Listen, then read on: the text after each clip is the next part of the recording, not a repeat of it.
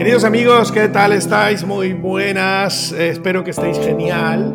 Han comenzado las clases aquí en Cataluña y mis hijos ya comenzaron hoy a ir a la... El hijo pequeño mío, el Jauma, va a quinto de primaria y el hijo mayor de 12 años, Andreu, ha comenzado la secundaria o la ESO.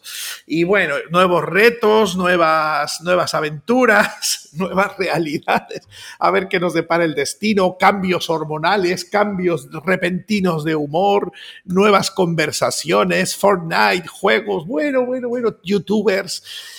TikTokers, de todo, queridos amigos y hermanos. Bueno, espero que estéis bien en este tiempo, a pesar de la que está cayendo con todo y coronavirus y las diferentes cositas que están sucediendo. Tengo la alegría de tener en este episodio número 26 a mi querido amigo Hans Klaus Even. ¿Cómo estás, querido Hans? Aquí estoy bien sentado. ya te veo, te veo que estás sentado listo para otra aventura de entrevista. He tenido ah. muchas entrevistas las últimas dos semanas. ¿En serio? Sí. ¿Dónde ¿De dónde te han entrevistado? A ver, cuéntanos. El, fin de semana pasado tuve una entrevista en Colombia, el viernes, el sábado en México, el domingo en la mañana en Guatemala y el domingo en la tarde otra vez en, en Barranquilla, Colombia. Ah, pensé que ibas a decir en Guatepeor. No, en Guatemala. sí, Guatemala y luego Guatepeor, porque madre mía, así como están las cosas. Ay, Hans, y, qué bueno, ¿Y, por qué te entrevistan? ¿Qué, qué, qué, les pasa? ¿Qué quieren contigo? ¿Por qué te buscan? ¿Qué, te preguntan? ¿Qué, Pues como yo estoy bastante presente en los eh, medios, en las redes sociales, Facebook y principalmente, pero también en YouTube, y allá publico eh, mis mensajes. Yo procuro producir como tres mensajes semanales, uno en alemán, otro en inglés y otro en el idioma que la mayoría de nosotros entendemos mejor. y, en fin, que allá, allá ofrezco como, como por tu ayuda y por tu misericordia tuya he empezado a publicar mis libros. y, uh, y lo último que ofrecimos fue el librito sobre el duelo y había muchas reacciones y o sea que gente me está viendo y ahí se la cuenta que mis videos se ven desde la India, Pakistán hasta Argentina en como 26 países. ¡Wow! Buenísimo. Eh, he, recibido eh, reacciones, a veces preguntas, a veces quejas ¿En serio? ¿Quejas ah, también? No, creo. Ah, no, a, veces hay comentarios que van, que son muy, muy groseros, que no, se, ah, puede, que no se puede repetir porque me, me titulan hijo de la gran uh, me, estás dejando frío, pero ¿cómo es posible que se metan contigo si tú, vamos, tú, no, eres... A ver, yo te escucho, yo te veo, no es que te metas en temas controversiales, eres muy respetuoso de las doctrinas, de la fe. Pero lo que hago siempre es cuando hay un, un comentario así grosero que contacto inmediatamente a la persona personalmente en privado en su inbox, o sea que no lo hago público Nunca me meto a controversias públicas y uh, generalmente nunca contestan. Claro. sí. yo, yo, les hago preguntas como, uh, disculpe, ¿qué, ¿qué, te he hecho yo? ¿Por qué me estás mentando la madre prácticamente? ¿Sabes qué pasa, Hans? Que, que, es porque eres guapo. Te odian por ser guapo. No hay, no hay opción. no, veo, no veo otra, otra razón. Otra razón de que se metan contigo. Bueno, oye, me alegra, me alegra mucho que, esté, que estés eh, generando tanto contenido. A la gente que te escuchamos en español, pues siempre es una alegría tener tus mensajes, tus predicaciones y tus libros. Yo tengo aquí dos, los dos primeros que sacaste de una serie que se llama El creyente y la iglesia. Este se llama El potencial del nuevo nacimiento, es el uno, y el dos es, he aquí, el hombre Jesucristo. Ahora estamos eh, sacando, ¿verdad? El tercero, el tercero, que se llama... el tercero ya está si quieres te lo muestro, pero no lo eh, tengo aquí. Ah, no lo tienes. Bueno, bueno, eh, no pasa nada. El tercero es el sacerdocio de cada creyente. Sí. Que es el tercero. Y eso sí, ahora sí estamos ya por el cuarto, que, que tiene que ver con... Las pruebas del justo. de las cuales he tenido algunas. y por eso en, en, el cuarto tomo también se va a incluir un capítulos de una historia personal mía. Sí. Igual como en el libro del duelo, más que todo son testimonios míos de cómo superé este, este proceso de haber perdido a mi esposa. Sí, y eso ayuda, ayuda a muchos. Eso del duelo se está leyendo. me estoy dando cuenta. Sí, se está leyendo. Yo creo que justamente Hans, este libro del duelo, que no tengo aquí, eh, eh, no lo tengo impreso todavía porque hoy apenas lo, lo, mandaremos a imprimir aquí en España, pero creo que este libro responde a una necesidad muy importante justo en este tiempo que estamos atravesando un valle de sombra de muerte. Eh, mira, yo estoy asustado, Hans, todos los días en mi Facebook, en el muro de Facebook, cada día noticias desagradables, gente muriendo, eh, el padre de tal amigo, el, abuelo de tal persona, de tal familia, eh, la tía de tal amiga. Es que de verdad que estamos viviendo un tiempo muy duro y estamos todos, todos en un sentido, estamos, estamos de duelo. Sí, anteayer murió el, el tío de la que era mi primera esposa y hablando con un líder de varias, eh, que, que, trabaja con muchos pastores en Monterrey, él me dijo que solo a nivel de Asamblea de Dios han muerto 100 pastores en México. Ay, Dios mío. Confirmados, pues. Sí, solo de Asambleas de Dios. Fíjate que yo he escuchado eh, en una cifra de 400 y casi 450 en total de pastores. No, sí, sí está, está pasando y por eso ah, que tenemos, necesitamos una respuesta también a, las, a la tanatología, como dirían los, los teólogos, cómo manejar la muerte. Sí. Y por eso me gustó el, el prólogo que, que, puso Rubén Ojeda, nuestro amigo común de la ciudad, que, que no hay mucho que no se, no se habla mucho de eso y no se escribe mucho de eso, pero es, es real porque es, tarde o temprano nos va a tocar a todos. Y, es verdad. A veces em, somos demasiado teóricos, ¿verdad? En nuestros escritos, en, en lo que generamos como contenido. Em, teorizamos mucho sobre Dios, sobre, su, sobre la teología, sobre la antropología. Bueno, súper bien desde la parte teórica, ¿verdad? Pero pero qué importante es aterrizar también nuestra teología en la práctica y, hablar un poco de esta, de esta, por ejemplo, de esta situación, de esta eh, verdad que necesitamos aprender, la tanatología, dejar, dejar ir, soltar para dejar ir, eh, ayudar a morir, ¿no? Dejar, dejar morir, es justamente dejar ir. Y en este tiempo que es necesario es eh, tu libro que has sacado del duelo, como he dicho, no lo tengo aquí impreso, pero recomiendo a todos los amigos que nos ven y nos escuchan que lo busquen en Amazon, lo pueden comprar en en, versión digital y también eh, en versión eh, impresa. Eh, así que bueno, pues nada. Oye, Hans, gracias por, por estar conmigo. Nada más lo que quiero añadir a eso es de que parte del problema de la teología y de las discusiones teóricas, como dices tú, es de que no involucran la dimensión de los sentimientos y de las emociones, porque los evangélicos son muy rápidos para exigir emociones de victoria y de alegría cuando la Biblia también habla de que llorad con los que lloran. Y, uno, y, eh, estas emociones que eh, a veces son tituladas negativas se dan porque perder un ser querido es un dolor y no hay nada, no se puede, no se puede espiritualizar nada. y, yo me recuerdo cuando yo estaba de duelo agudo, había evangélicos escribiéndome de que, porque yo mencioné en, una plática que, que, todavía lloraba diario. Estaba, como tres, cuatro meses de haber perdido a Teresa.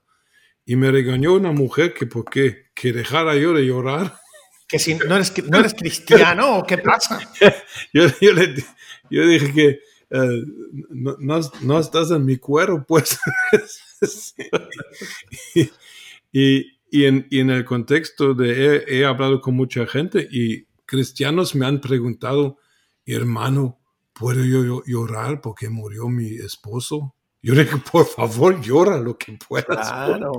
Dios nos dio las lágrimas con algún sentido. Claro que sí. Eh, en fin, que el, el, el área de, de, las emociones es algo subdesarrollado entre evangélicos, o diría mejor, eh, desarrollado unilateralmente, o sea que se enfatiza demasiado lo positivo, la alegría y todo eso, el gozo y la alegría, que es claro, lo, disfruto también, pero de este lado de la eternidad también nos enfrentamos con, con lo opuesto muchas veces. Em, tú has perdido a tu primera mujer, es verdad. Y yo me acuerdo que te, yo te conocí, Hans, em, cuando tu esposa estaba, estaba, estaba enferma. Mm, fue un año antes, sí.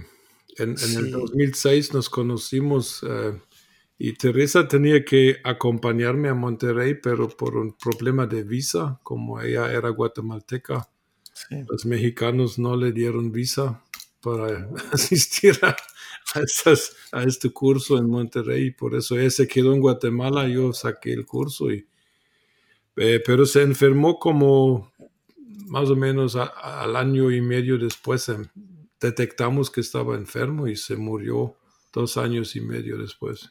Qué barbaridad, qué barbaridad. Em, la verdad sí, es, es un dolor cuando, cuando nos enteramos.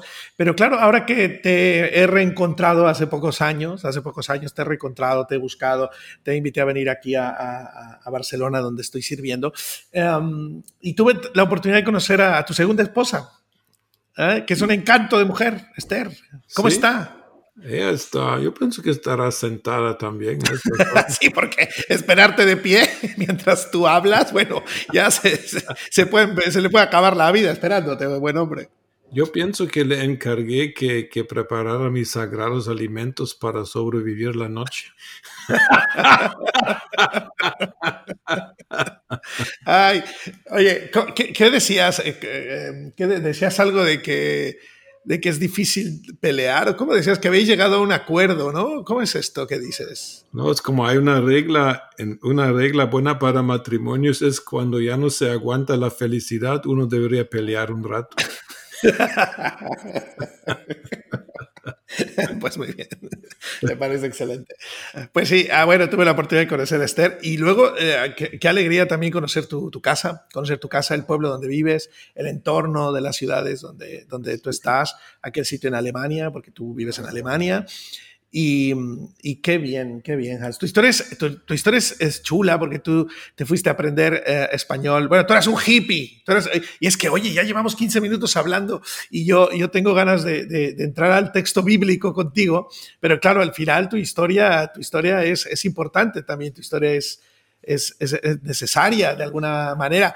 ¿Podrías así en tres minutitos, en tres, cuatro minutitos, contar así brevemente qué, es, cómo apareciste en México, cómo es que te fuiste a Guatemala, así brevemente y ya arrancamos con el texto bíblico? Nací en Alemania, nací católico eh, en contra de mi voluntad porque y a los 13 años dejé la iglesia católica, eh, me volví ateo en en la secundaria alemana, por lo menos me autonombraba ateo.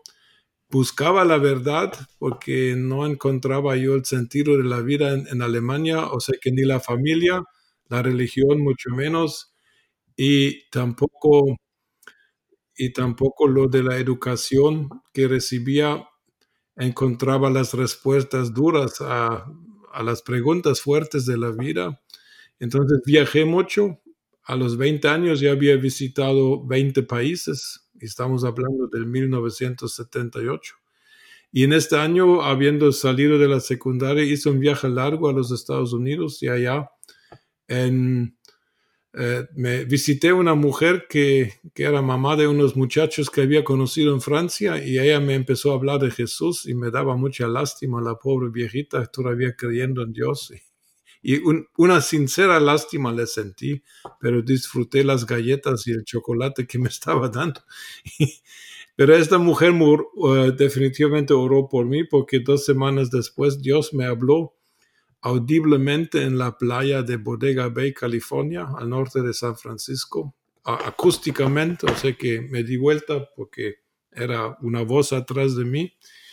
Y a, a base de esta voz sabía que existía Dios, que se interesaba por mí personalmente, porque me llamó por mi nombre. Y para alargar mi viaje me metí a México. Esa fue la única razón para alargar mi viaje y porque México era más barato que los Estados Unidos. Entonces, eh, mi primer contacto en México fue ir a Guaymas. Eh, Guaymas en el, no sé qué estado es, Baja California parece. En eh, Guaymas, Sonora. Sonora, Sonora. y la segunda ciudad donde me enamoré de México fue Guadalajara, Jalisco. Y allá sí decidí que eso era la vida que quería, aún no convertido. Y cuando bajé a Michoacán me enamoré de una mexicana y decidí que este es el camino, la verdad y la vida y decidí que yo tengo que ir a vivir a México y hice unos arreglos para porque quería ir a la universidad porque yo era solo graduado de la secundaria. Y entonces otra, otra mujer que conocí en el camino me dijo, bueno, es buena idea vivir aquí, pero necesitas aprender español y es lo mejor eh, para hacer eso es ir a Guatemala. Y me conectó con Guatemala a la escuela. Entonces yo, interesantemente, emigré de Alemania el día del cariño, el 14 de febrero del 79. Muy bien. Fui a visitar a mi supuesta novia en México, pero como ella tenía otro novio con una pistola, mejor me salí de noche. porque se puso, se puso peligroso el asunto. Y me fui en bus hasta Guatemala. Y en la sexta semana de mis estudios, Teresa eh, era mi maestra y ella llegó a ser mi esposa. Y ella era cristiana en el movimiento carismático católico, me evangelizó. Pero más que todo, el que me evangelizó fue Elías Tepper de Betel. Hoy está en Betel, Madrid. En aquel tiempo vivía en Cholula, en Puebla. Y entonces él me evangelizó y ah, al, mi conversión la dato un miércoles del agosto del 79 porque yo sí sentí físicamente otra vez. La primera vez fue oír la voz de Dios y la segunda vez sentí el amor de Dios físicamente en una reunión de los carismáticos católicos y bueno, nos casamos con Teresa, asistimos a escuelas con juventud con una misión. Al regresar de Bogotá en el 82, nos juntamos con un pastor de guatemalteco, Julio Sosa, fundamos la iglesia Tabernáculo de la Fe en Huehuetenango eh, lo último que hice yo fue fundar, cofundar el colegio de esta iglesia y ambas iglesia y, colegio existen todavía, aunque la iglesia se partió en dos porque encontraron el don de la división. Lástima, pero hay, han salido muchas iglesias de esta obra hasta el día de hoy. Están en, en México, en, en, en, los Estados Unidos. Y en el 89 regresé a Alemania porque Dios nos habló claramente de regresar a Alemania. Y después de un tiempo de reubicarme, porque yo era ya más chapín, más guatemalteco que, que, alemán, eh, eh, volví al ministerio otra vez y dejé fundar dos iglesias en Alemania y ahorita, ahorita estoy nada más hablando. me salí del, del, pastorado hace tres años y medio y, y como ya mencioné, por, por, tu, por tu ayuda y tu inspiración me, me, puse a publicar mis libros y a sacar mis videos y en eso he estado. Qué bien escuchar tu historia, Hans. La verdad me, me, encanta. Pues esa, esa, ese corazón pastoral, ese corazón de servicio, de, yo creo que eso te, te caracteriza. Eh, y también el corazón inquieto. Tú tienes muchas preguntas, Hans. Tú eres un hombre de preguntas. Tú eres un tío que se está preguntando todo, todo el tiempo. y eso es buenísimo, porque tienes una mente muy inquieta, un corazón muy abierto, porque hay gente que tiene mente inquieta, pero el corazón cerrado, ¿verdad? O sea, mente inquieta, muchas preguntas, pero las preguntas son cínicas, ¿verdad? Son orgullosas.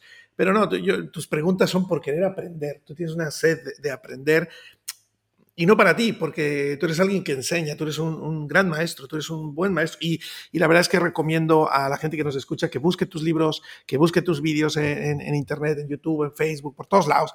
Que te busquen, que te sigan, porque yo creo que se van a sorprender. Tus vídeos los ve un montonazo de gente. Yo el otro día estaba viendo tus visualizaciones y es una locura, te ve un montón de gente. Oye, Hans, ya está, ya está, porque yo me pongo a hablar de, con la gente de su historia y, como me encanta la historia de las personas, me puedo quedar ahí una hora. Y bueno, tampoco es el tema. quiero que, nos ayudes, Hans, a, entender un poco unas palabras de Jesús. Unas palabras de Jesús. Resulta que en Mateo 7, que lo tengo por aquí, por aquí abierto, eh, después de haber dicho Jesús, eh, que lo hablé la semana pasada, aquello del camino angosto, él, dice, entrad por la puerta estrecha, porque ancha es la puerta y espacioso el camino que lleva a la perdición. Y muchos son los que entran por ella, porque estrecha es la puerta y angosto el camino que lleva a la vida, y pocos son los que la hallan. Mm. Entonces, a partir de eso, luego avanza en el tema y dice, guardaos de los falsos profetas, que vienen a vosotros con vestidos de ovejas, pero por dentro son lobos rapaces por sus frutos los conoceréis. ¿Acaso se recogen uvas de los espinos o higos de los abrojos? Oye, yo no sé lo que son los abrojos, me lo hubiera buscado antes, no sé. Así, todo árbol bueno da buenos frutos, pero el árbol malo da frutos malos. No puede el buen árbol dar malos frutos, ni el árbol malo dar buenos. Todo árbol que no da buen fruto es cortado y es echado en el fuego. Así que por sus frutos los conoceréis. Todo este, este discurso, esta parte del discurso de Jesús, se ve que está enfatizando un tema, ¿verdad? Está hablando de falsos profetas, está hablando que hay unos profetas que, pues, que mm, hablan falsedad. Y en ese sentido, pues lo que está diciendo es que hay que aprender a reconocerlos, ¿no? ¿Y cómo les reconoces? Por sus frutos. Entonces yo tenía muchas ganas, Hans, tú, que eres un estudioso de la palabra y con un corazón sumamente pastoral y, de maestro, me interesaba preguntarte, ¿Qué cosa está diciendo Jesús ahí? De falsos profetas, ¿qué, ¿de qué está hablando? ¿Qué son los falsos profetas? En fin, que yo te dejo la palabra a ti. Tenemos un ratito para, hablar. Y, qué piensas, Hans? ¿De, qué está hablando Jesús? Eh, como tú has, tú has autonombrado el sermón del monte, el sermón del norte, yo lo he conocido como, como Mateo es el evangelio que representa a Jesús como el rey mesiánico, simbolizado por el león es el evangelio donde realmente el rey mesiánico es introducido y un rey cuando se introduce también hace su declaración de su reino. Y yo oh, que... La declaración de valores, ¿verdad? ah, muy interesante. Una declaración de qué, qué diferencia hay, porque Jesús viene como un rey que no había habido y había expectativas que definitivamente él destrozó por su vida y, por sus enseñanzas. Entonces aquí tenemos como una declaración de, Estado, de cómo, cómo se dirige, qué valores están a base de este reino que Jesús viene a establecer. Ahora el tema de los profetas, eh, busqué y que, que los profetas son mencionados cuatro veces en este sermón y la primera vez está en 5.12 donde eh, donde está hablando de que, que, que, los que son perseguidos como los profetas de antes son bienaventurados. Y aquí yo pienso que no se, no se refiere tanto a los profetas, sino que a los que hablaban la verdad de Dios, porque la palabra profecía, por, no solo por lo que significa la palabra, significa hablar en lugar de otra persona, profetía. O sea que profetía como la palabra no necesariamente es predecir el futuro, aunque puede ser un aspecto de eso. Entonces un profeta habla de parte de Dios. Entonces los que hablaban de parte de Dios, los verdaderos, son los perseguidos. Y los falsos profetas rara vez son perseguidos. Porque ah, eh, no, no, hablan de parte de Dios, hablan de parte de sí mismos o de lo que sea, pero los, ese es un, dato que es importante. Luego Jesús, por supuesto, se refiere a la ley y los profetas dos veces en el 5.17 y en el 7.12. Y aquí está hablando de los valores y del sistema de creencia del Antiguo Testamento, prácticamente la Biblia, y, um, y Jesús da valor a eso. Pero estos profetas que están mencionados aquí eh, se refiere a los libros proféticos, a la ley de Moisés, eh, se refiere al canon de la Biblia del Antiguo Testamento. Y, pero cuando ya llegamos a nuestro pasaje, la palabra no usa la palabra profeta, sino que en el griego es una palabra pseudo profeta. O sea que no, no es un adjetivo, So que profeta falso, como en español, sino que es una palabra. Y para mí eso, lo significativo para mí es eso de que aquí se está hablando no de, la descripción de una persona, sino de su identidad. Estos eran falsos por dentro y por fuera, aunque en su apariencia pueden aparecer ovejas, pero la, la, la identidad de estas, de estas personas es completamente contraria a la identidad de Cristo y la identidad de los que siguen a Cristo. Y pseudo profeta quiere decir prácticamente lo contrario de un profeta verdadero.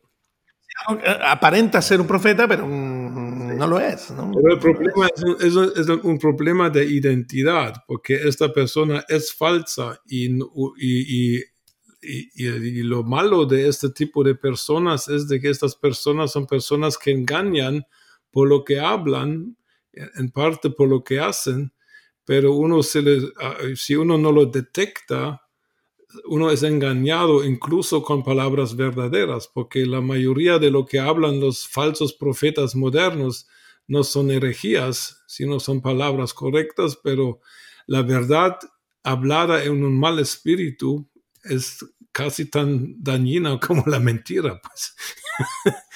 Eh, yo tuve esta experiencia de estar bajo el, ministerio de, de, de, un ministro falso y lo interesante era, y eran años, que bíblicamente hablando, o sea que analizando lo que, el contenido que, que presentaba este hombre, uno no podía clavarlo con nada. Era 100% bíblico. O sea que aquí uno no podía decir que ese sí estaba mal, eso no, era imposible. Era bíblico tremendamente, pero al mismo tiempo se me estremecían las, las entrañas. o sea que en, en el sentir de, en alemán se dice el sentir de estómago, por adentro se sentía mal, pero a nivel cognitivo, a nivel de argumentos no se encontraba el error. Y eso es, esto es lo peligroso de, de, este tipo de personajes que hablan la verdad, pero con un espíritu malo. Digamos, el pasaje, el pasaje que siempre menciono en este contexto es Hechos 16, del 16 al 18. Esa es la muchacha con el espíritu de adivinación. Y lo interesante de este pasaje es que esta muchacha, el contenido de su mensaje es 100% correcto. Estos son siervos del Dios Altísimo que os proclaman el camino de la verdad. Pablo y sus compañeros, eso, eso eran. La palabra era 100% correcta, era verdadero. Mas, sin embargo, dice que Pablo después de tres días, y aquí viene un dato muy interesante, y tal vez uno de, lo más importante que quiero decir en esta noche. Em, a este tipo de cosas, enseñanza falsa, profecía falsa, no se puede batallar a nivel de argumentos. Es imposible, porque hay un espíritu atrás que no, que no lo vences con argumentos. He tenido varias experiencias personalmente también en, mi trabajo pastoral. Pero en, este dato, cuando leemos y estudiamos el pasaje, dice que Pablo se sintió mal. No sé, cómo, no me recuerdo bien cómo, lo puso el español, pero en griego dice que Pablo tuvo un sentimiento profundo semejante a, a duelo, a dolor. O sea que Pablo detectó la falsedad del espíritu atrás de las palabras verdaderas por un sentimiento y no por un pensamiento. Ah, súper. Es, es, sorprendente. O sea, no era algo que atacaba el raciocinio, es decir, era un sentir. Era un sentimiento que le... Y yo pienso de que así funciona el don del discernimiento de, de espíritus. Porque eh, no se puede, este, esas, esas cosas, esos espíritus son tan inteligentes, malignamente hablando, de que no les puedes clavar, no les encuentras el error a nivel de, razón. Pero si se siente mal O sea que ese es un, mensaje que tengo. Si tú oyes a un predicador, un maestro, profeta, no importa, apóstol, todo lo que hay ahorita en este tiempo, y si en tu estómago te sientes mal, sal corriendo. y no, no defiendas y dices, pero lo que dices es correcto. Sí, es correcto, pero la cosa es que la verdad siempre no, la verdad de Dios nunca ha sido una verdad eh, solamente a nivel racional, sino que es una verdad espiritual. Oye, eso es muy interesante, eso, es, profundo, la, verdad es, la, verdad, es solo algo que se dice correctamente. Sí, porque con, y, por eso vivimos en un tiempo tan delicado, porque hay tantas verdades que, que están circulando por todos lados. Y, y quién va a poder, es un, un, tiempo, un problema de tiempo y de conocimiento detectar hoy a nivel normal qué es verdad y lo que no es. Pero nosotros tenemos el Espíritu de Dios y el Espíritu de Dios nos va a hacer sentir lo que es verdadero y lo que es falso. Porque a esta, a esta, miren, en, todas estas eh, teorías de, ¿cómo se llaman?, de, de, conspiración que están en el mundo. Mire, ¿quién, ¿quién va a comprobar toda esta información que dan estos videos? He, he dejado de, verlos porque, porque ¿cómo voy a comprobar eso? Necesitaría el resto de mi vida para comprobar toda la información. Y al fin de cuentas no me ayuda. A nada, más que llenarte de miedo, de, temor. ¿Qué más da que, los, que sepas o que no lo sepas? Al final, a nosotros nos va a tocar aferrarnos a la fe en Jesús. Claro. lo que venga, oye, ¿por qué quiere que te diga? Si es fulano de tal o sutano de Pascual, pues, ¿qué más da? En fin, que aquí hay un dato, la palabra guardaos de los falsos profetas es, tenemos que tener cuidado, tenemos que eh, levantar nuestras defensas espirituales. Y, las defensas espirituales, las, únicas dos maneras, tal vez tres maneras podría mencionar más válidas son, primero, que uno esté en la palabra de Dios, leyendo no tanto por querer entender y explicarlo todo, sino por, por llenarse nuestro espíritu con el original. Y, y, si estamos siendo expuestos al original constantemente, no nos va a costar identificar la falsificación. O sea que no hay que estudiar la falsificación, que es un error a veces de algunos grupos que quieren quieren conocer las profundidades de Satanás. La misma Biblia dice que no se metan a estas cosas porque no, no, ayuda. No, tenemos que conocer el original para que cuando venga la falsificación nuestro espíritu esté alerta, esté concientizado. La palabra de Dios, oírla, leerla de toda forma y con abundancia. Segundo, para mí es personalmente es hablar en lenguas porque supuestamente hablando en lenguas hablo verdad, hablo misterios a Dios, hablo lo correcto. Y el efecto de hablar en, lenguas, dice la Biblia, es edificarme a mí mismo. O sea que lo tercero es tener comunión con personas que, que sí comprobadamente son fieles y, aman a Jesús, porque se puede, se puede aprender mucho hablando con, con los hermanos, porque todos tenemos nuestras historias eh, y experiencias. Entonces es muy importante porque eso es un, eso es un peligro muy real. Ahora, un dato para, para la palabra profetas o pseudo profetas que se usa aquí. Personalmente creo más de que en el contexto del Sermón del Monte se refiere a maestros. Porque en, el Antiguo Testamento uh, los profetas eran los maestros de Israel. No existía el ministerio de maestro el didáscalos no existía en el Antiguo Testamento. Los profetas eran, claro, eh, oían de Dios, pero también instruían a la gente. Entonces, eh, lo podemos ver, por ejemplo, en 2 Pedro 2.1, donde, donde, se, donde se conecta eso. Dice que en aquel tiempo, Antiguo Testamento, había falsos profetas y, y luego dice Pedro, y hoy hay falsos maestros. O sea que allá se pone pone esta conexión entre lo que pienso yo que a, lo que se refiere más Jesús, de que vienen falsos maestros. Y, Pablo escribe en Hechos 20, del, del 29 al 30, de que después de su partida van a entrar robos rapaces. Y aquí usa Pablo el término de Jesús, y pero no se está hablando de profetas, sino está hablando realmente de gente con malas enseñanzas.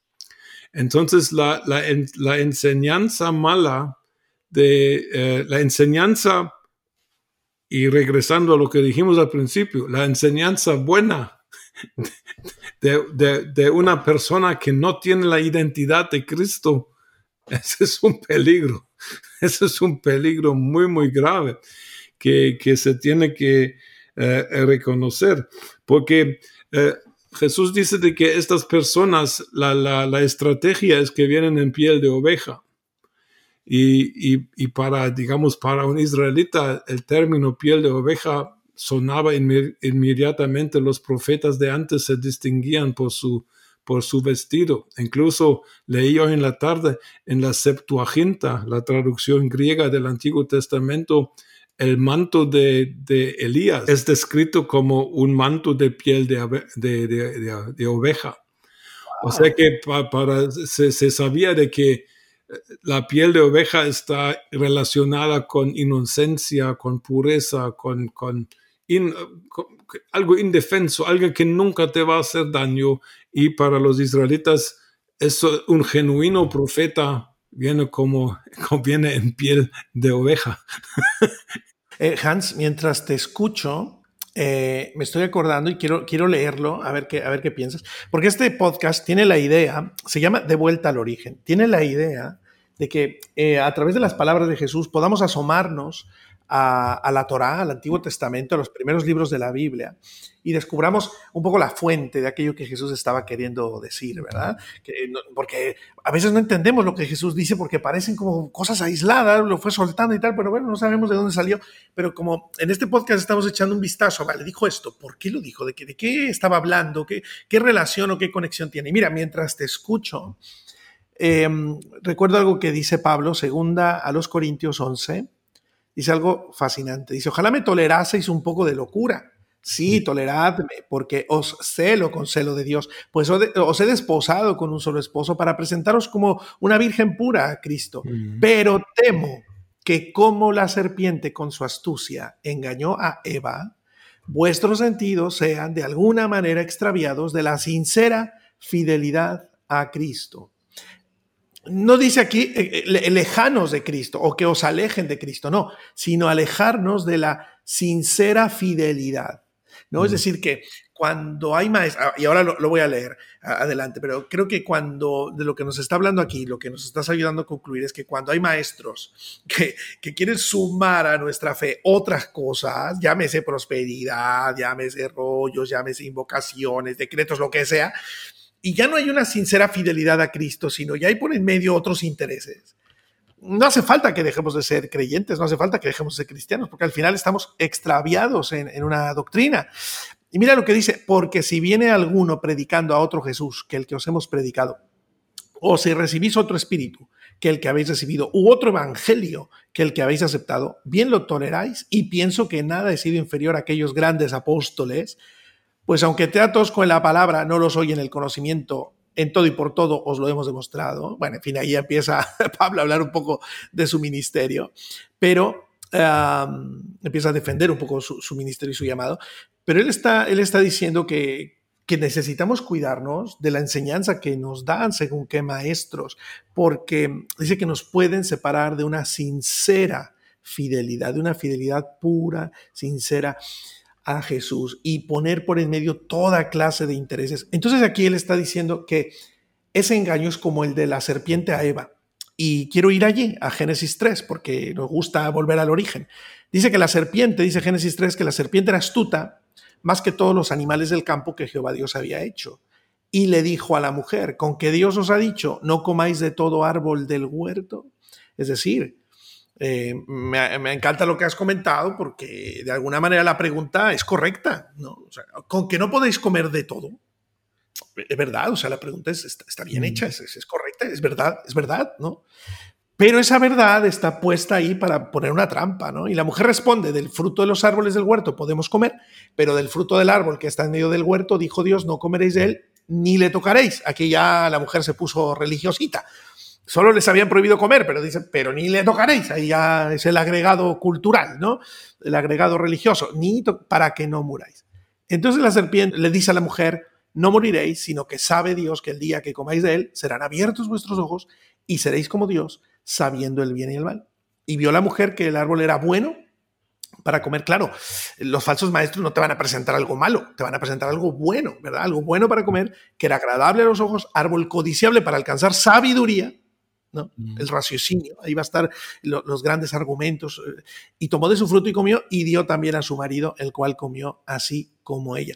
Me interesa mucho esto eh, que la serpiente le dice a la mujer, según el, relato, porque dice que dice, llegaréis a ser como Dios sabiendo el bien y el mal. Y ojo, es verdad.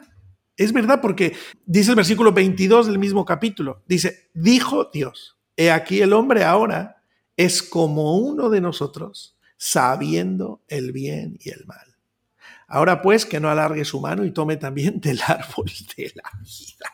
Madre mía, o sea que el argumento de la serpiente y que pueden tener también los falsos maestros hoy en día, el, argumento suena correcto, es correcto, ¿no? tiene una dosis increíble de verdad, pero nos desvía de la sincera fidelidad a Cristo Jesús. Y entonces es ahí cuando me interesa, me, encanta lo que has dicho, que va mucho más allá de lo que se dice, tiene que ver con la identidad de la persona, es un asunto de identidad, ¿no, Hans?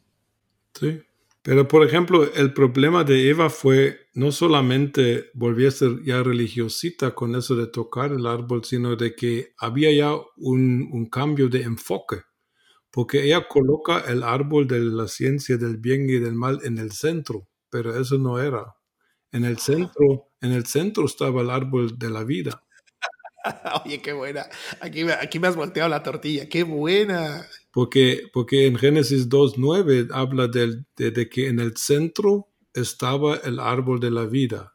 Ay, me acabas de dejar o sea que, o sea que eh, cuando, cuando la serpiente habla con, con Eva, no sé si fue en este momento que hizo el cambio, pero ella, ella dijo que, y, del árbol que está en medio del huerto, pero en Génesis 2 habla, el árbol que estaba en medio del huerto no era el de la ciencia del bien y del mal,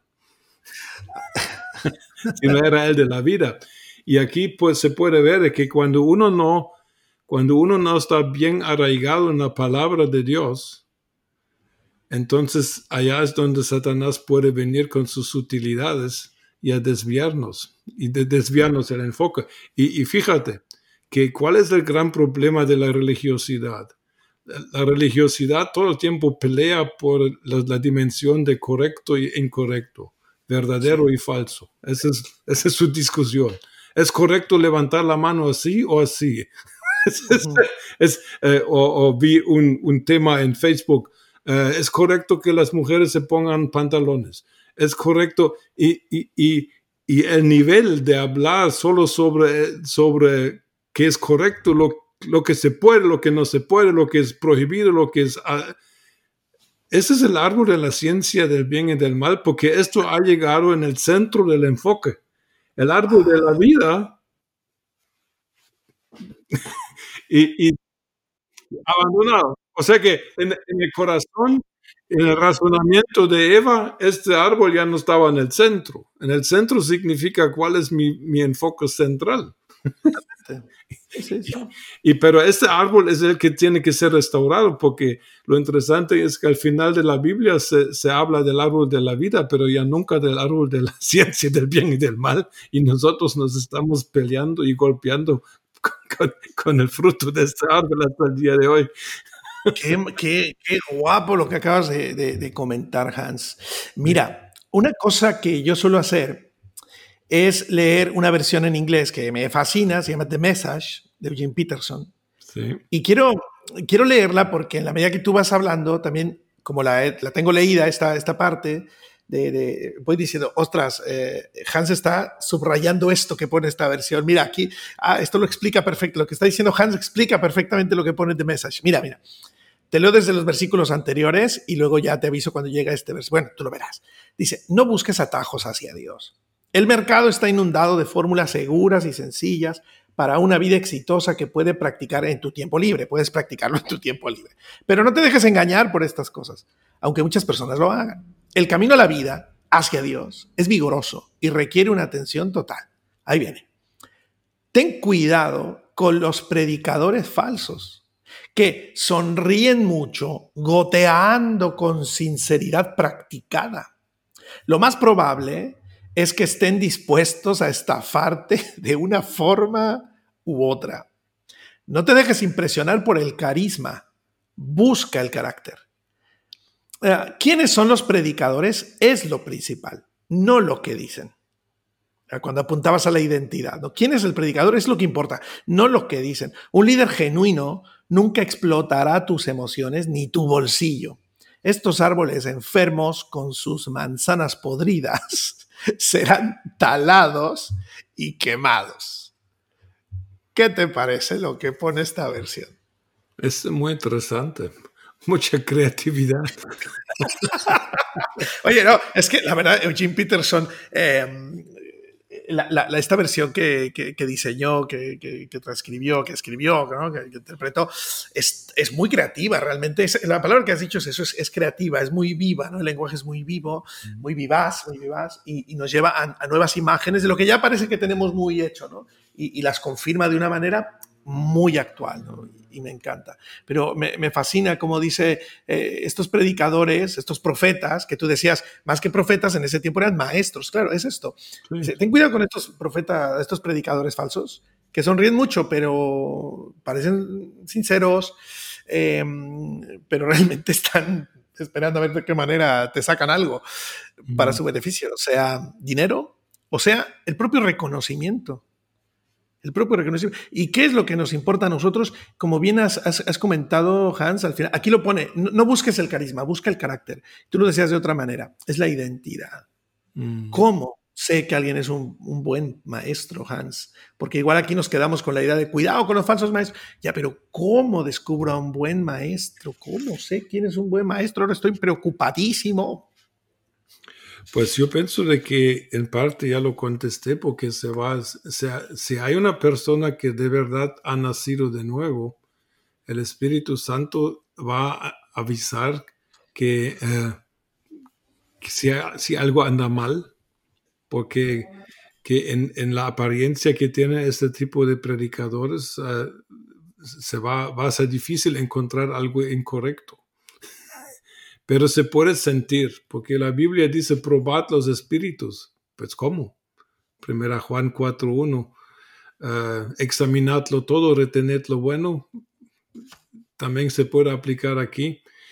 Por eso, um, bueno, yo, pienso de que los, uh, los, falsos predicadores y maestros se, se tarde o temprano va a salir a luz quienes realmente son. Porque aquí en, este pasaje de Jesucristo dice claramente que esos tienen una fecha de vencimiento cuando les cae la barra. o sea que uno que anda así, ah, Dios lo va a parar a su tiempo. Pero por otro lado es una prueba buena para el pueblo de Dios para, para realmente analizar hasta qué punto somos capaces de detectar algo falso si, si no lo podemos detectar a, a este nivel de, de, falso y correcto, porque cuando todo es correcto, cuando todo es verdadero lo que dicen, la mayoría piensa que ya, ah, entonces está bien, pero no. Yo pienso que tenemos que hablar de, de, unas cosas aquí. Jesús se refiere seguramente también, porque él habla a los judíos, a profetas. Los profetas falsos del Antiguo Testamento, pues para eso no nos alcanza el tiempo, pero unas cosas que, se destacan es lo siguiente.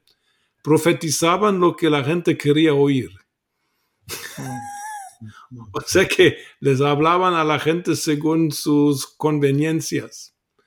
Y tenemos varios casos en ese, ese eh, Ezequiel 13 eh, dice que los falsos profetas anuncian paz cuando no hay paz por ejemplo. Esa es una cosa escatológica también que, viene. En Tesalonicenses parece habla de eso también. Además, en Jeremías tenemos este conflicto de que se levantaban falsos profetas casi diarios diciendo que contradiciendo a Jeremías. Jeremías dijo la palabra de Dios, entréguense a Nabucodonosor y van a estar bien.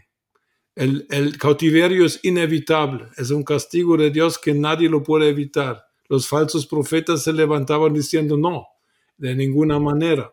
O sea que yo pienso que una de las características de los falsos profetas va a ser que hablan muy, muy, muy uh, de, lo que la gente quiere oír, lo que es lo más fácil, lo más cómodo y lo que sea de mayor conveniencia para la gente y menos sacrificio y menos trabajo y menos todo eso. Y si analizamos los mensajes de estos tiempos, podríamos detectar, hay un énfasis, hay un sobreénfasis sobre que esté bien. Um, ¿Cómo, cómo? En una entrevista que me hicieron eh, salió la pregunta, o yo la saqué, mejor dicho, que eh, ¿en qué base se busca un cristiano una iglesia? Y la respuesta casi siempre es, busco la iglesia donde me siento bien. Bueno, sí. pero lo siento bien no se refiere a un sentir espiritual, sino que se refiere a un sentir de que me gusta la alabanza, me gusta cómo predica el pastor, me gusta el ambiente. El enfoque es egocéntrico. No se pregunta cuál será la voluntad de Dios para mí en qué iglesia me congrego. Eso es muy, muy raro. Entonces, falsos profetas allá tienen un campo abierto cuando vienen, a, eh, se topan con gente que solo busca su bienestar es que la mayoría de los cristianos no han entendido, eh, para mí no han oído la trompeta todavía de que el cristianismo no es para autosatisfacerse. La, la, la satisfacción del cristiano es, es, es un resultado secundario. De, de, que Dios me bendiga económicamente, que, que, me, que me ayude en mis problemas, eso es todo secundario. Primeramente buscar el reino de Dios y su justicia y todo lo demás te vendrá de añadidura, pero la mayoría hoy busca la añadidura. ¿Y de qué predican estos falsos maestros? De las añadiduras. Sí. y, allá también se puede detectar. Quiero eh, mencionar algo eh, respecto al fruto. El, fruto se ha discutido bastante de qué es el fruto. Algunos eh, dirán que como esta traducción traduce el fruto como carácter. Pero también el fruto teóricamente podría ser, por ejemplo, Wesley dice que el fruto es que son predicadores que predican que el camino es, ancho y no angosto. O sea que él lo relaciona directamente con los versículos anteriores. Con, sí, con el contexto, ¿verdad? Que, con me, el contexto. me, parece muy sabio. Y realmente, si, si, si hablamos de, de lo, los mensajes contemporáneos, predican más un camino ancho que uno angosto. Porque eh, hay, mucha, hay mucha énfasis sobre, por ejemplo, la iglesia, la colectividad de la iglesia, que no es nada malo, pero Jesús enseña de que la entrada con Él es un asunto individual, el camino estrecho, con la, por la puerta estrecha no se puede entrar en grupo. Y hay cristianos que se esconden en su grupo, van, van con el fluir entonces es, es un poco delicado sobre enfatizar la comunión y, y, las fiestas de los cristianos. El, el, famoso evangelista Reinhard Bonke, eh, ya, Reinhard Bonke se acaba de morir. Otro alemán, otro alemán. Ay, Otro estos alemanes. de- Qué lata dan, qué lata dan. Colorado. Él dijo una vez, em, lo menos Espíritu Santo que hay en una iglesia, lo más necesitan café y pastel. ¡Auch!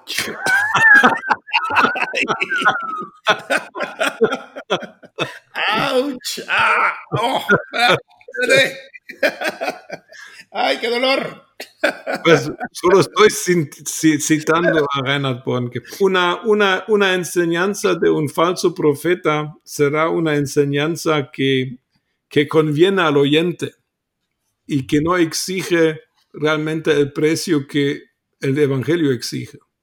Digamos, hablando sinceramente, Jesús dejó bien claro a sus seguidores, eso te puede costar la vida.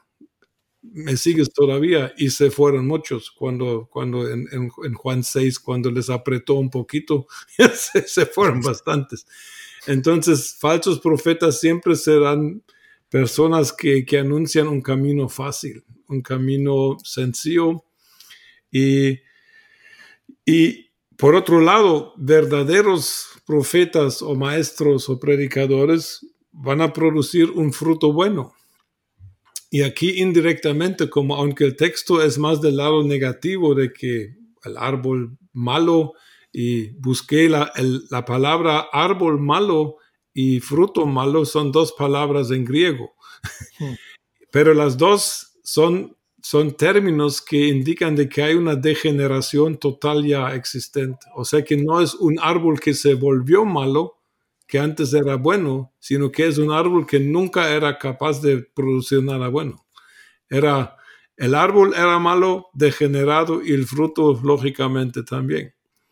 Entonces, eh, pero dice que pero no se recoge uvas de, las espinas y, higos de los abrojos, dice, ¿verdad? y eh, no sé si es conocido eso, pero, pero uvas y higos tienen su simbolismo en la Biblia. Uvas es claramente simboliza el gozo, pero el gozo verdadero de Dios, porque a algunos evangélicos no les va a gustar este versículo, pero en el Salmo 104, 15 eh, dice de que el vino hace alegre el corazón del hombre. Y aquí está hablando de algo bueno y sano, no está hablando de borracheras. aquí, es cuando, aquí, es cuando, entraría em, Eva diciendo, no, no lo podemos ni probar, ni tocar, ni ver. ni mencionar, ni mencionar. correcto, correcto. Pero yo pienso de que una, una un, un, profeta verdadero, un predicador verdadero va, va a producir el verdadero gozo del Señor en la vida.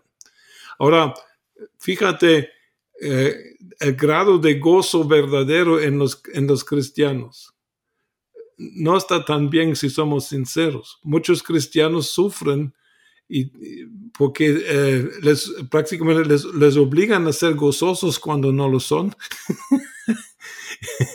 y eh, algunos están tan cargados porque eh, el falso profeta siempre viene con, viene, con, viene con religiosidad y religiosidad viene con mucho, mucho peso sobre los hombros, hombros de, de los creyentes. Tienen que cumplir un montón. Si quieres ser buen cristiano, tienes que ser esto y viene el catálogo. ¿Y qué hace eso? Quitar el gozo en cierto punto. ¿Quién, ¿Quién, más está contento si, si le preguntas, ¿y qué tienes que hacer para ser un buen cristiano? Y, te entrega una lista de 30 puntos y tú le dices, mejor me vuelvo budista, porque está más tranquilo el asunto. Oye, eh, claro que sí. A veces, eh, de verdad que yo conozco, porque yo vengo de un trasfondo también muy religioso en su momento, pero es que de verdad, Hans, a veces siendo creyentes estamos más condenados que no siéndolo. Tenemos más peso que no siendo creyentes. Y eso tampoco puede ser. No, y esto viene de malas enseñanzas. Esto viene de este tipo de gente de quienes habla Jesús. Porque, ¿cuál es el fruto? El fruto puede ser mi carácter, seguramente. El fruto puede ser la clase de mi enseñanza, pero para mí el fruto también puede ser qué produce la enseñanza. Y si la enseñanza produce una, una, falta de alegría y de gozo sincero, y, una falta de un ambiente de que yo pueda disfrutar mi fe. Mire, cristianos que no disfrutan su fe, algo, anduvo, algo anduvo mal, alguna mala enseñanza debe haber habido o no. Sí. ¿Verdad? Segundo, los higos.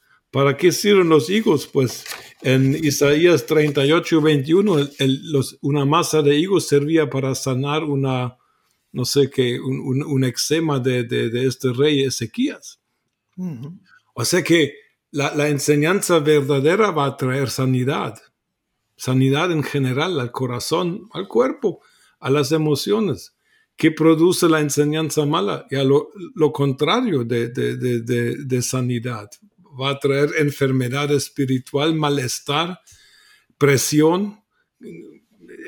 Eso es, es, algo que, que, que para mí es muy importante de notar de que Jesús dice, el mensaje verdadero del Evangelio va a ser un mensaje que produce cristianos alegres y sanos. Sí, sí, sí, sí. Y, y, todo lo que produce lo contrario. Cuando regresamos, ¿de dónde viene? Viene de la mala enseñanza, del mal profeta o, o como, lo, como lo quisiéramos uh, determinar. Sí, mire, yo tuve un pastor, él tenía una frase muy bonita con la que me quedé, todo lo que enseñaba, esta frase me la, me la quedé. Él decía, una mala doctrina produce un mal estilo de vida. Al final, una mala enseñanza produce eh, un estilo de vida deficiente, ¿no? Y es un poco lo que tú estás diciendo. ¿De dónde viene esto? Pues de haber aprendido un, de, mal. Sí. Pues y, y es, ese es el principio de la Biblia, es que el, el, plan de Dios en la Biblia nunca ha cambiado. Eh, Dios mismo se reproduce a sí mismo en Génesis 1, donde dice hagamos al hombre. Sí. Y luego la orden de Dios al hombre es, eh, después de bendecirlos, es eh, fructificad y multiplicaos. Pero ¿qué se tenía que multiplicar? La identidad que habían recibido originalmente. Y luego, cuando Jesús dice, id y hacer discípulos a todas las naciones, esa es otra manera de decir lo mismo. Sí. Multiplíquense. Y, pero solo se, eh, en el, el, principio de creación, de reproducirse, yo solo puedo reproducir lo que soy. claro. O sea que si yo soy un árbol malo, degenerado, aunque me reproduzca, pero nunca va a salir un árbol bueno y claro. nunca va a salir un, una fruta buena.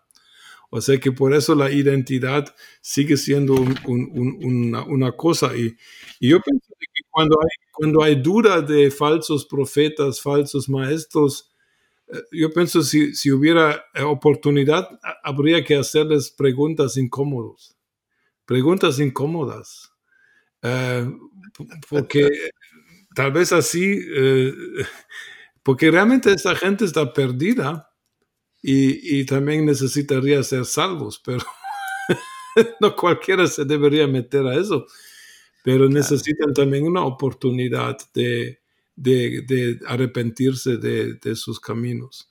Y, y a, a, con, con, Esther, la semana pasada vimos una película de unos tipos que, que estafadores, que, que, se dieron cuenta que en las iglesias se puede levantar ofrendas fácilmente uh, tocando un poquito la mala conciencia por unos niños pobres en África. Y, es, y, este, y, y se adaptaron a todo. Eh, empezaron a hablar con los cristianos, empezaron con los gestos como los cristianos, hicieron todo lo que se hacía en la iglesia y la gente les daba dinero, pero por miles. Eh, llegó a ser una estafa. Claro grandísima. Fraude, fraude grandísima. Ni eran cristianos, pero nada más copiaron lo que vieron, cómo, cómo se actuaban en la iglesia y sí. no sé que eso existe. Bueno, eso fue película, pero yo, yo, me atrevo a decir que eso, eso todavía uh, puede, puede existir. Sí, la verdad, Hans, es que me alegro que en esta última curva que has dado en tu enseñanza, creo que estás poniendo un equilibrio necesario e importantísimo, ¿no? Porque si, si, la gente se queda solo quizás con la primera idea que se hablaba aquí, quizás pueden pensar que, que, un predicador que solo está hablando de pecado, que solo está incomodando, que solo está señalando las faltas y todo, ah, vale, como ese es el camino angosto, como ese es el camino tal, pues este señor debe ser un buen maestro, ¿verdad? Este señor debe ser solo, solo señalando el pecado, solo señalando que la gente no se compromete, solo señalando esto y aquello. Pues parece que, no, si se quedan solo con la primera idea de, de esta... De este, de este um, episodio, quizás dirán, ah, pues entonces está. Pero realmente este giro que estás dando me parece que pone un equilibrio importante, ¿verdad? Porque no, no solo el que grita y el que condena y el que pone el énfasis en el mal de las personas es, es un buen maestro, es que realmente no es lo que dice, ¿no? Es el fruto que produce lo que, lo que nos va a llevar a, a entender quién es, quién es quién. Al, al decir de esta película que, que, mencionas, hay un documental en, en, YouTube que invito a toda la gente que la vea. No voy a saber el nombre, pero, pero buscadlo. Un, un chaval que, que desde niño lo pusieron a predicar. No sé si lo has visto, es, es, fascinante. Un chaval que desde niño lo pusieron a predicar y se aprendió todos los discursos. El padre le daba clases de cómo ponerse en el púlpito, cómo hablar, cómo dirigir, cómo condenar, cómo señalar, cómo hablar del pecado. Y era un chaval que creció así, se, se volvió multimillonario. Pero él realmente nunca tuvo una conversión. Él lo que hacía era repetir el discurso hacia giras predicado por todo Estados Unidos y la gente le daba miles, miles y miles y miles de dólares y mm. cuando acababa, está todo en el documental, ¿eh? o sea, no, no es que alguien, no, está todo grabado eh, y explicado por él eh, y de hecho está, no está actuado, o sea, es, está hablando, el documental es en una gira que hicieron. ¿Sabes? Entonces, antes de entrar, pues ves a, todo el equipo, al camarógrafo, al que tal, a todos, los ves ahí fumando marihuana y los ves este, alcoholizándose, drogándose y tal, y que no sé qué. Salían y mira, echaban el dinero así para arriba y se revolcaban en él. Y la gente lloraba, la gente se emocionaba, temblaba. Y, y, era un, condenador a tope, ¿sabes? Señalaba el pecado de todos. Tú dirías, este es un gran, un buen maestro porque te está incomodando. Pero es que al final no es lo que dices, al final es lo que produces, ¿verdad? Hans, por lo que estoy entendiendo de tu enseñanza. Sí, hay un aspecto también para terminar de confundir a todos, que, que, hay, que hay que ver de que Dios, Dios es soberano. Y, y por eso yo, creo más de que, que, hay que interpretar de forma multifacética este, este pasaje y no, no solo clavarlo en un significado. Porque en Filipenses 1, del 15 al 17, Pablo menciona gente que predican con malas intenciones. y, la respuesta de Pablo es, con tal de que prediquen el Evangelio, déjenlos. porque porque yo pienso de que Dios tiene la soberanía de que si un malo, un mal árbol, si dice la verdad, que si un buen corazón lo recibe, que Dios lo puede usar. Pero eso no es una excusa, por supuesto, para lo, que hacen estas personas, pero la soberanía de Dios siempre es un poquito más grande. Yo, con, mis años y décadas de ministerio, eh, he llegado a ser un poquito más cauteloso con, con, con absolutismos en cuanto a enseñanzas. porque, porque la vida te da una vuelta y, um, y después te das cuenta, uh, hay un poquito más de lo que yo pensé. Yo, yo era un predicador muy blanco y negro. Ahora, no, no digo que, que me volví gris del pelo, sí, pero, pero ah, hay, hay, cosas que sí son blanco y negro. Jesús es el Señor, es el, es el único camino al cielo, punto. Allá se terminó la discusión. Pero otros asuntos creo yo de que tenemos que mantener el corazón por un lado humilde y por otro lado abierto, porque Dios nos puede alumbrar. Eh, a todos nos ha pasado, por lo menos a todos a mi edad. Yo tengo 62 años y ya llevo 41 el Evangelio. leo, un leo un versículo o oigo un versículo explicado que he leído cientos de veces. Y digo que cómo es posible que no me he dado cuenta de eso. Sí, pasa, pasa mucho, pasa mucho. Y, eso para mí es la genialidad de la palabra de Dios, que es, que es, eh, es, es, parece sencillo. Cuando uno lee un texto así, uno dice, y cuando hoy en la tarde busqué unas informaciones, vi que Wesley lo, lo, lo comenta como con todo el pasaje, con dos, tres frases y ya, está claro. Adelante próximo versículo. y, ah, pero hay que, hay, que, hay que estudiar siempre, no, no hay que dejar de estudiar porque eso es, eso es peligroso, digo yo.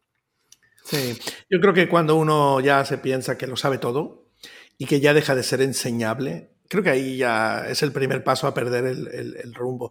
Y yo creo que es parte del descubrimiento de un falso maestro también. ¿eh? Un falso maestro ya no aprende. Un falso maestro ya no hay nada que puedas enseñarle, ya no le sorprende nada, se lo sabe todo.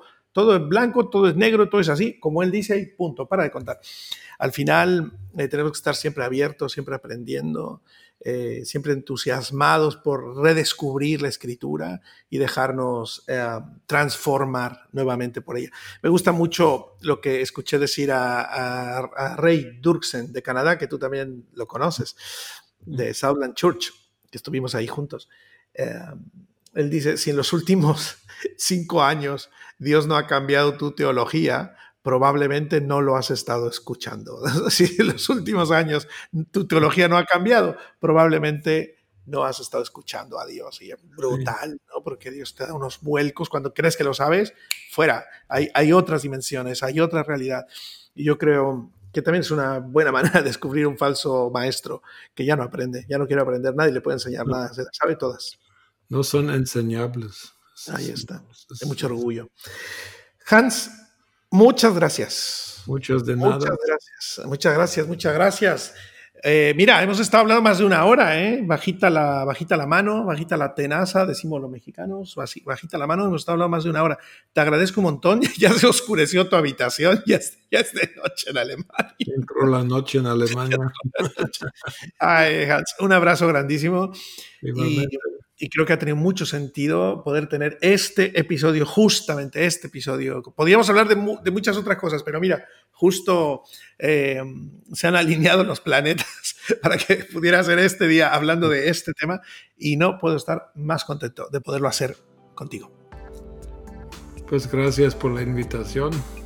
Muy amable. Y, y, nada, seguimos en contacto, que hay muchos libros tuyos por sacar todavía, todavía, todavía mucha cosa por hacer todavía. Así que bueno, amigos, gracias por, por estar en este episodio número 26 del podcast De Vuelta al Origen, esta vez con Hans, con Hans Klaus. Y el nombre ha sido Los Falsos Profetas. Saludos a todos y nos escuchamos la próxima semana.